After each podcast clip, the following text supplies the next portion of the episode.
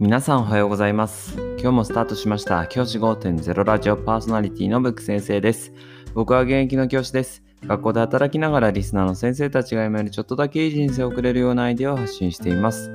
より良い授業、学級経営、働き方、同僚保護者、児童生徒との人間関係、お金のことなど、聞かないよりは聞いた方がいい内容を毎朝6時に放送しています。通勤の後から10分間聞き流すだけでも役立つ内容です。一人でも多くのリスナーの先生たちと一緒に良い教師人生を送ることが目的のラジオです。今回は少し変更点をお話ししたいと最初に思っています。ありがたいことにこのラジオ1年近く続けてきてですね、いろんな方に聞いていただいています。本当にありがとうございます。その中で土曜日、日曜日も6時にラジオ配信をしていたんですが、最近部活動とかがねできなくなったりとかあとは休みの日はやっぱりゆっくりしたいよという方もいらっしゃるかなと思ったので試しに今週だけ12時に土曜日日曜日の配信をしてみようと思っています。その上でもし視聴者の方がちょっと聞きづらいなという風な感じを抱かれたかなと思ったらまた戻したいと思います。ちょっと試しに今日明日12時配信という風にしてみたいと思います。予定の変更をするなとこの間話したばかりでしたが、すいません、少し変更させてください。お試しなので、もし再生回数等がですね、あまり伸びないようであれば、また戻したいと思っています。少々変更に、あの、一緒にあのご協力ください。じゃあ今日のテーマに入りたいと思います。今日のテーマは、パワハラの撃退法という話をしたいと思います。パワハラ土曜日からなん土曜日のお昼からこんな話かと思うかもしれませんがなんでこの話をしようかと思ったかというと僕の友人がですね今現在パワハラに遭っています。学校で会っています。そんな友人の話を聞いて僕がどうすれば彼がいい方向に向かうかということを考えたのでそれを皆さんとシェアしたいと思います。まずそのパワハラについて少しお話ししたいと思っています。まあ、プライバシーもありますし、個人情報もあるので、それが断定できないような形で話したいと思うんですけど、まず彼がされているパワハラは、その彼が入っている学年の主任から行われています。その主任は彼にだけ当たりが強く、他にも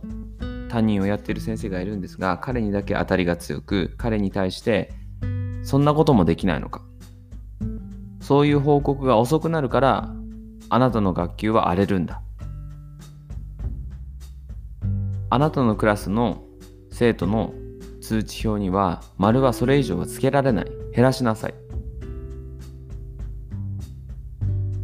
授業もおろそかになっているから学力も不振になる。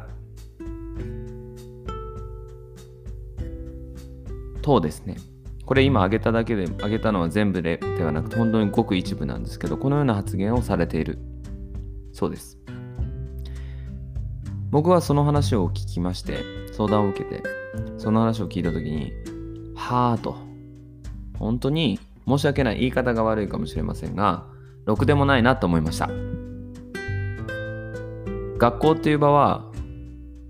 一社会であるはずです。社会でそのような発言をした場合パワハラというふうに認定をされて仕事を辞めるべき存在になりますよね。その主任は。今このご時世相当パワハラモラハラっていうものが厳しく扱われてる時代にまだそんな人がいるのかというふうにすごく残念に思いましたね。そですが、まあ、その彼は少し心を病んでしまっていてそれに対抗するという手段をなかなか取れないでいました。なので僕はその彼にアドバイスをさせてもらいました。そのアドバイスは、まあ一つは、すごい簡単なとこなんですけど、アップルウォッチを買いなさいって言いました。ん？と思ったかもしれませんが、僕はアップルウォッチを買うように彼に勧めました。そして彼はアップルウォッチを買いました。アップルウォッチの機能の中に、ボイスレコーダーって機能があるんですね。これ、ちょっと時計をピュッと触るだけで録音ができてしまうんです。この機能を使うように言いました。例えば、その先生から呼び出せをされた時にすぐにその時計をプッと触って録音を始めなさいそうすることでその録音していく中でパワハラとか認定されるような発言は全部記録に残していきなさいっていうふうに言いました結局学校っていう組織はそういった記録とかものに残るものがないと対応してくれないってことが大いにあります。ですから例えばパワハラを受けていますモラハラを受けていますと言っても同じ教育委員会の先生にそのような話をしてもそれを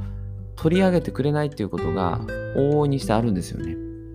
特に若い先生で教育委員会の先生と関わりが少ない先生だったりすると例えばそのパワハラをした先生の方がその教育委員会の先生と仲が良くてそこで蜜月な関係になってるということだってあるんです。残念な話ですけどね。僕のその友人もおそらく同じパターンだと思っているのでじゃあ記録に残そうかということで記録に残させました。実はその管理職の先生もいる前でもそのようなパワハラ発言をしているそうです。その先生は。その状況で動かないということはもう戦う手段は記録に残すそれしかないというふうに話をして全部記録に残させています。で今現在それを教育委員会に出すという段階に来ているそうです。僕は彼が少しでも良い環境で働けるようにということを願っています。何より心が病んでしまって鬱とかになってしまうたら僕はそれって人の人生を壊すことだと思うからそれをなるべく避けたいと思ってなるべく早く対応してもらえるように記録に起こすように伝えました。そして第2弾としては彼に無理する無理だったらこの1年諦めなさいって言いました。この1年その学年に入ってしまっている以上その人と関わらないわけにはいかないです。ですからどちらかだもう心を捨ててその1年その人の言うことを聞く。もう何も考えずもう思考停止で聞くかもしくは休んでしまう。それでいいというふうに伝えました。ただしそのボイスレコーダーのメモは出すように伝えました。その彼は子供のことが大好きで子供たちと関わる時間がすごく好きだからその子たちを置いていけないというふうに言っていましたが僕はそんなことよりも彼の人生の方が大事だと思っています。申し訳ないですが、1年の関係である子供たちとを置いていくことと、一生続く彼の人生を救うこと、どっちが大事かって言ったら、僕は彼の人生を救うことの方が大事だと思ったので、彼は、にそのように選択肢を与えました。彼は、今そこは悩んでるというふうに言っていました。じゃあ、今のクラスを置いて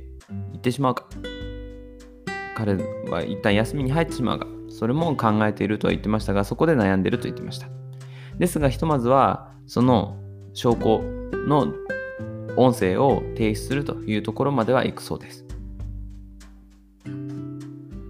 大切なことは一人で悩まないことだと思います。パワハラモラハラの撃退法として僕のように僕に相談してくれた彼のように誰かに頼ってそれが解決する可能性もありますしそれをどんどん話すべきだと思います。でないと彼自身とかその人自身弱い立場の人自身でどんどん苦しくなってしまう。これが現実だと思っています。もし先生方の周りでモラハラ、パワハラで悩んでるような先生がいたら、ぜひですね、記録に残すように伝えてください。そしてそれを教育委員会に提出する。そこまでは確実にやってほしいと思います。それは社会でも一緒です。企業に勤めていてそのようなものがあった場合それはそれを対策する部署に伝えるそれが当たり前のことですからそれを学校でも行いましょう学校の先生はいつまでも受け身だと思われているからそういうふうなことをやるやる輩が出てくるわけですねそこは徹底的に対抗しましょう。それを僕は彼に伝えて、彼はそれを対を行ってくれました。彼の職場環境が改善されることを僕は切に願っています。もしその続報があったらまたここでシェアしたいなと思っていますので、よくあ聞いていただければ嬉しく思います。今日はパワハラの撃退法についてお話をしました。じゃあ今日はこの辺でまた明日12日にお会いしましょう。起立、で、着席。さようなら、また明日。